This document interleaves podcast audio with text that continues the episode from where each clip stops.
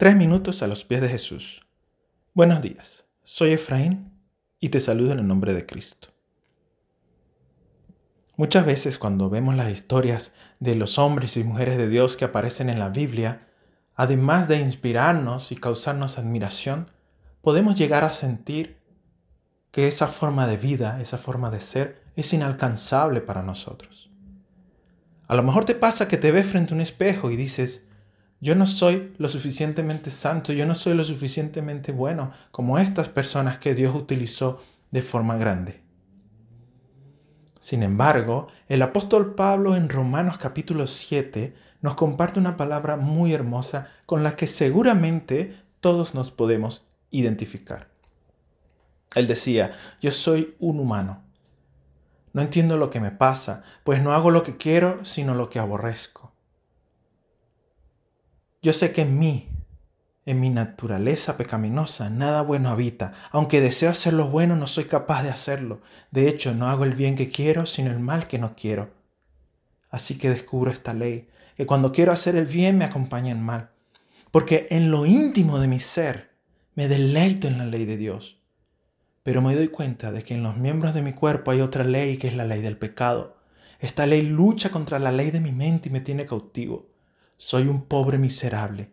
¿Quién me librará de este cuerpo mortal?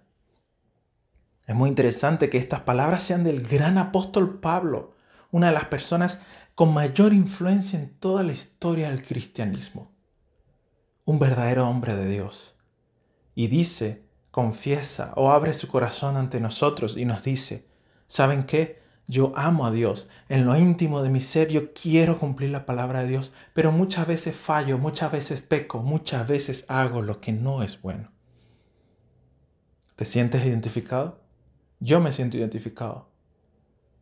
Muchas veces le he fallado a Dios, aunque en realidad en el fondo de mi ser amo a Dios y quiero hacer su voluntad. ¿Qué hacemos entonces con esta lucha que día a día tenemos entre esa naturaleza pecaminosa que convive en nuestra vida con el deseo de hacer la voluntad de Dios?